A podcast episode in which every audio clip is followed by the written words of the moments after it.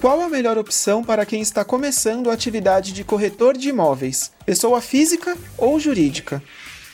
Para planejar, você tem que saber. Né? Você tem que entender as suas opções. O corretor que está começando agora, é importante ele ter essa consciência.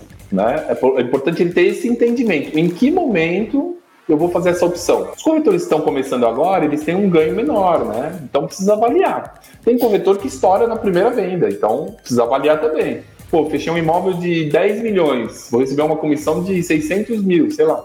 É um exemplo, né? O que, que eu faço com isso, né? Como que eu declaro isso? Abre empresa. Né? O corretor vendeu mil reais por mês ou 5 mil por mês.